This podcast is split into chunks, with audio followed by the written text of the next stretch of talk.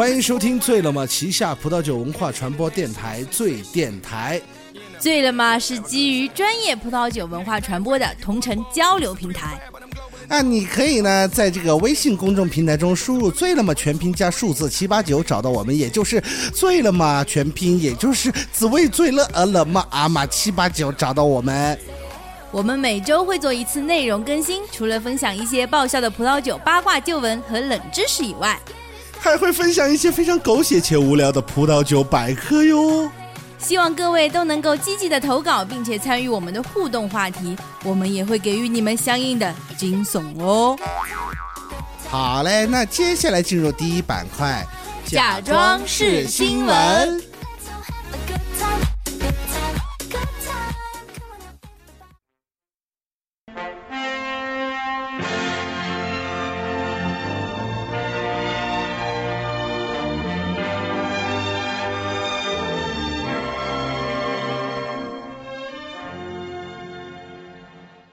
各位听众，大家好，我是永远都会主持这档栏目的俊逸。大家好，我是可能会消失的主播马七七。今天呢是六月十二号，星期五，农历四月二十六日。今天的主要内容有：在古希腊时期，医药之父希波克拉底的药方上为何频繁出现葡萄酒？是因为个人喜好，还是另有蹊跷？在十九世纪中期，欧洲出现了严重的病虫害。从而导致大面积葡萄树枯萎，是什么虫子如此的凶残？接下来，请听详细报道。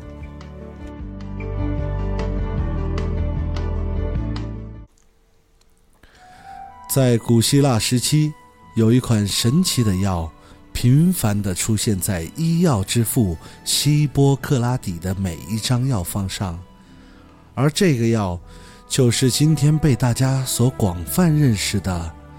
葡萄酒。接下来，请听本台记者乘坐时光机，在西医生的诊所发回的实地报道。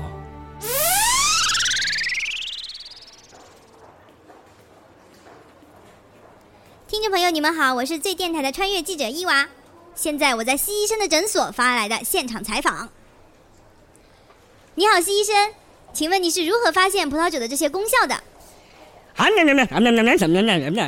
谢谢谢谢徐医生。呃，我想问第二个问题，在所有的葡萄酒的类型里面，你觉得哪种类型的葡萄酒是功效最好的呢？嗯嗯嗯，非常感谢徐医生。最后，请给广大爱葡萄酒的同事一句忠告吧。Drink less but better。好，我给大家来翻译一下刚刚徐医生说的这句话，翻译成英文就是 Drink less but better，翻译成中文的意思就是喝的少，但要喝的好。好的，谢谢前方记者发回的报道。Drink less but better 这句话呢，成为了现今葡萄酒一直沿用的不朽的谚语。就像我们所知道的，葡萄酒在古希腊时期呢，就已经打入了医药界，被广泛的用于消炎、杀菌、治疗发烧、疟疾等医学范畴。导播，我饿了，切下广告，我要吃面。喝了咱的酒啊，消炎。发烧不用愁啊，喝了咱的酒啊，happy 聚会真是牛啊！谁要就喝葡萄酒。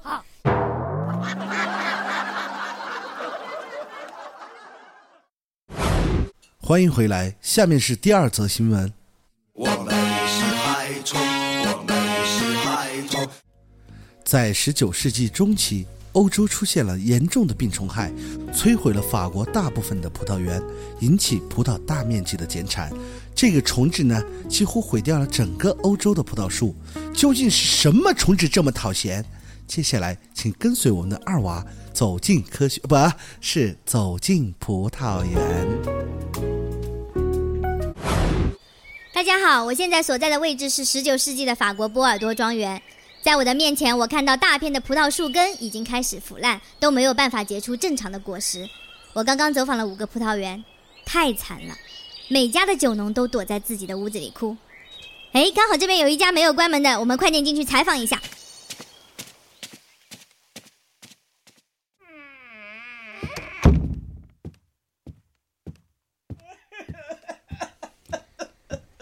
庄主你好，我知道此刻你很悲痛，但是不要哭，能告诉我们的听众到底是什么虫子毁了你的葡萄园吗？I, I don't know. I can see them. 呃，我给大家翻译一下，刚刚庄主说的是，他根本就看不见他们，所以不知道他们是什么东西。嗯，庄主你好，庄主你好，呃，我还想再问一个问题，就是你是从什么时候开始发现葡萄树开始枯萎的呢？I, I don't know. Last time is today. 这悲惨的现场简直就是已经听不下去了哈。好了，我给大家普及一下，这种让葡萄树闻风丧胆的虫子叫做根瘤蚜虫。最早呢是由美洲的货船传入欧洲，几乎摧毁了整个欧洲的葡萄园。这种小虫子呢，肉眼是几乎看不见的，繁殖能力是非常非常强。它们活动在地下，吸取葡萄树的枝叶，让根部感染上病菌，并且慢慢的腐烂。感染上病菌的葡萄树无法结出正常的果实，并且会在两到三年后死亡。由于这种症状呢是慢慢的体现出来的，所以通常我们发现的时候，小虫子呢已经跑到别的地方去了。后来科学家发现，美洲的葡萄树对于这种小虫呢是有天然的抵抗力，就将欧洲属的葡萄树嫁接到美洲属的葡萄树根上，以这种方法来防止根瘤蚜虫。我们是害虫，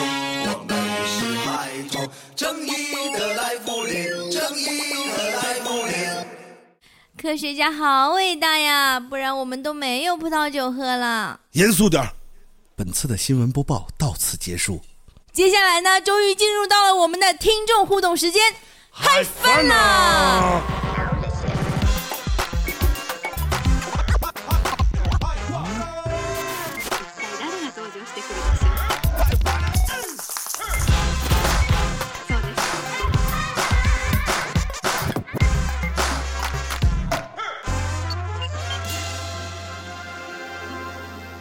欢迎来到嗨翻啦！我们在上一周的时候，专门在我们的一个万能的朋友圈发了这么一个听众互动的话题。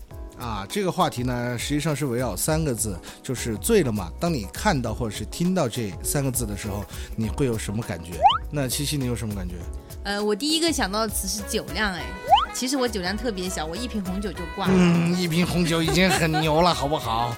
啊，我也是你别装，没没没，其实我的酒量也不怎么好。那一个人的酒量到底是和什么东西有关呢？呃，其实这个问题我觉得应该是个专业问题，要不我问一下我手机上有一个专业的医生吧。呃，靠谱的啊。呃，对，啊，好好。拨打一下电话。OK。喂，哎，喂，你好，陈医生，我们是醉电台，然后这里呃有一个专业的问题想请教你，就是关于一个人的酒量。哦，是就是相当于就是你想咨询一下这个一个人的酒量大小，然后是跟什么有关决定的，对吧？啊，对对，哦，它和很多东西有关的啊，和这个首先是男女有别，对吧？而且老幼，而且身体的状况，而且有一些人天生能喝，呃，还和心情啊，还和哎呦太多关系了。但是，但是我是我是我是一个妇产科医生，你要生小啊，我孩的时候听不见，听不见，过来找我哎，信号不好，听不见啊啊，就这样，嗯。万万没想到是个妇科医生啊！那我们现在来连线第二位吧。好，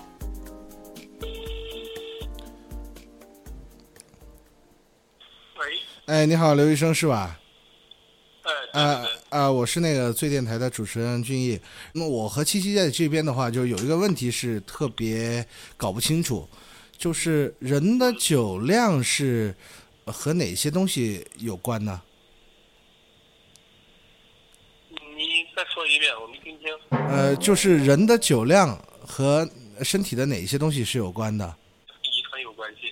遗传再一个就是还有那个身体里面有一种酶，啊啊，啊叫解酒酶是解？解酒酶是吧？呃，不叫解酒酶，是叫乙醛脱氢酶。主的主要成分是酒精，酒精也就是乙醇。啊呃，但是呢，就是在酒精，当它一旦到了肝脏以后，它就会被这个乙醛脱氢酶转化成乙醛，转化成乙醛以后，再被乙醛脱氢酶催化成乙酸，乙酸就咱们俗称的醋，哦，酒最后再变成二氧化碳和水。哇，原来酒喝下去会变成醋啊！嗯，那酒量这东西能不能够练上来呢？呃，不能的，不能的哦。那这都是呃外头人在那个瞎传的。什么叫外省人？好，好，呃，刘医生果然专业，再见。哎呀，他好像还有话想说呢不。重要，不重要。嗯，对，掐了。嗯、为了更清楚的诠释一下这个问题，我们还是再联系一个做酒的吧。你好，戴总，请问你有时间吗？我们是最电台的，我们想问你一个问题，你觉得酒量可以练出来吗？可以，你太简单了，你自己是怎么练的？天天喝。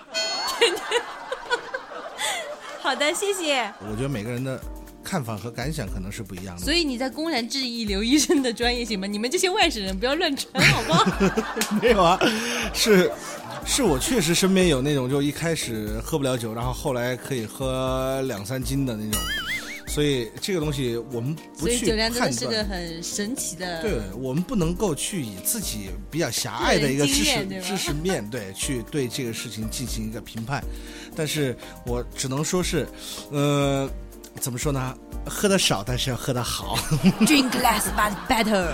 对对对对对好，然后我们继续回到这个醉了吗的话题。，OK，其实，呃，我这边也收到了一个女网友，啊，嗯、来自北京的一个就是从事编辑行业的这么一个姑娘，然后她问的一个话题，我觉得也蛮有意思的。嗯，说说看，嗯，对她问的话题是，男生喝醉之后到底还有没有性能力？对，然后我觉得这个这个这个问题，因为就是我们的就是男一号主播应该是要代表广大男性同志来回答他一下。呃，不是男一号，我这边就男的就只有一号。呃，这个问题，哎呀，没想到是一个女孩提出来的哈，特别尴尬。其实我这么说吧你不，能承认你不行，对吗？呃，等你听我说嘛，哎呀，是这样的，就是如果我们仅仅是想要，呃，呃，带一个女孩去开房的话，那我肯定说啊，我醉了，啊，然后 但是我行的，是吧？但是如果你真的是喝的已经烂醉的话，我相信没有一个男的会。会觉得自己行，对，因为你当时你想一下，你手脚你都没力气，你想要站起来都不可能了，你第三只脚从哪儿来的力气啊？所以个人看来哈，就是真的喝醉以后是没有任何的能力去做任何的事情。当然哈，这是个人的观点，但如果在听节目的某一群男的对我这个观点产生质疑的话，那不不服服来辩呗。嗯，我们的下面一条信息是来自贵州新浪的一个记者，嗯，他听到“醉了吗”三个字的反应是这样子的。听到“醉了吗”三个字，一般想的是落地果，要找打来吃啦。什么是落地果呀？呃，落地果，呃，其实是贵阳这边的一个俚语，因为这个东西就一般来说外面的人听不懂。其实落地果的意思就和很多人说的捡尸是一样的，就是一个女孩喝多了，然后没人陪，没人疼，然后一个人喝多了在外面哇哇大吐，然后结果来了一个男的就说：“呵 小姐，我有车有房啊，我带你去休息啊。”就好。可怕呀，大叔！就这种，所以就是喝醉酒之前的话，一定要叫上自己的好朋友，然后最起码要保证一下自己的人身安全，千万不要一个人去一些公开的一些场合去喝喝醉。对啊，作为女孩子，我觉得还是非常需要一定的自控能力。好，然后我们下一个回答呢，它跟酒没有关系，但是跟醉有关系。什么东西不喝就醉了？嗯，对啊，他他醉的是奶。这这东西我我不好说。嗯，这个这个故事是来自我们的一个美食记者，然后他说的是他当时去采访采访一家奶茶店，啊然后当时奶茶店做了一个活动，就是喝一点五升的奶茶，他他喝了那那一点五升奶茶之后，整整三天不能吃东西。三天总比半个月好吧？我这边微信上有一个朋友也是回答的问题比较有意思，他说他喝了酒以后就会起那个酒疹，然后接下来半个月都是在天天搓床。搓床，听上去像是新型的一个床上运动。没有，起疹子痒嘛，然后他就不停的搓，然后搓了半个月才消下去。很有画面感。嗯，早上我还在知乎上，嗯，其实我跟你说，早上的时候我还在知乎上看到了一个很奇葩的问题，啊，是一个姑娘问的，她说的是她男朋友喝醉之后，把他们做爱的细节告诉男朋友的小伙伴们了。她说要不要跟那个男朋友分手？呃，其实我觉得哈，要看这男的是几岁。如果是十七八岁的话还好，因为有一句呃古语嘛，叫“人到十七八，得个瘾不发”。这个瘾呢，就得自己去脑补哈。所以就如果他是在他不成熟的一个情况下的话，这样的事情其实我们男的哈都是都经历过。言外之意是，我没有做过，言外之意是啊我没有做过，因为我这个人还是比较容易为别人思考的嘛，所以我肯定不能够让和我在一起的女孩有什么隐私的暴露啊什么的，这样不大好，这道德上的。那我能换一个角度问吗？就是假设你的女朋友。嗯，对，把你们最爱的细节告诉她的闺蜜了，这样子你会跟她分手吗？啊不会啊，我觉得嗯，我相信他的好朋友、女朋友会会会对我有另外一种幻想，对？对对对对。那我也想问你，万一你的男朋友这样做呢？这个问题，我们成熟人的回答是随便我男朋友啊，为什么呢？反正我现在还没有。呃呃，马七七今年 啊三十还不到，打住打住打住，不是相亲。好，我现在一看已经十七分钟了，快超时了超时啦那我们下一期的互动话题呢，是在我们的“醉了嘛”公众平台的左下角有个“最好玩”，然后点开以后就有一个“醉电台”，醉电台点开以后就会有下一期的一个话题。对，下一期的互动话题是什么呢？到时候再告诉你。啊，反正就各位一定要积极的参与进来，然后尽量用语音浓缩到六十秒，这样的话我们才能够把你的语音放到我们的节目里面来。你们是这个电台的第一波听众，听了这次的电台，如果你有任何的意见和建议，都欢迎给我们的后台发送，来跟我们吵架吧。当然，如果你也想要参与我们的电台录制，可以带上你的精彩故事一起跟我们玩。同样的，你也会得到意想不到的惊悚哦。那七月之前呢，我们的平台会一直处于一个低调内测的一个状态。除了有意思的内容的推送以外呢，我们还会致力于搭建基于同城葡萄酒文化交流传播的信赖自媒体。当然，如果你想带着你的城市和我们一起玩，也欢迎点击在右下角栏目里有一个城市合作联系我们。目前我们确定七月份开放的城市有杭州、贵阳、贵阳、福福州。醉了吧？七月三城同开，杭州、贵阳、福州团队同时启动。那最后是非常感谢异乡国际葡萄酒教育对本节目的专业支持，那这期节目就到这边，谢谢大家的支持，再见。拜拜。如果你想成为男神的女神，或者男神的男神，如果你想成为女神的男神，又或者成为女神的女神，成功路上必不可少。异乡国际葡萄酒教育品酒师认证系列课程。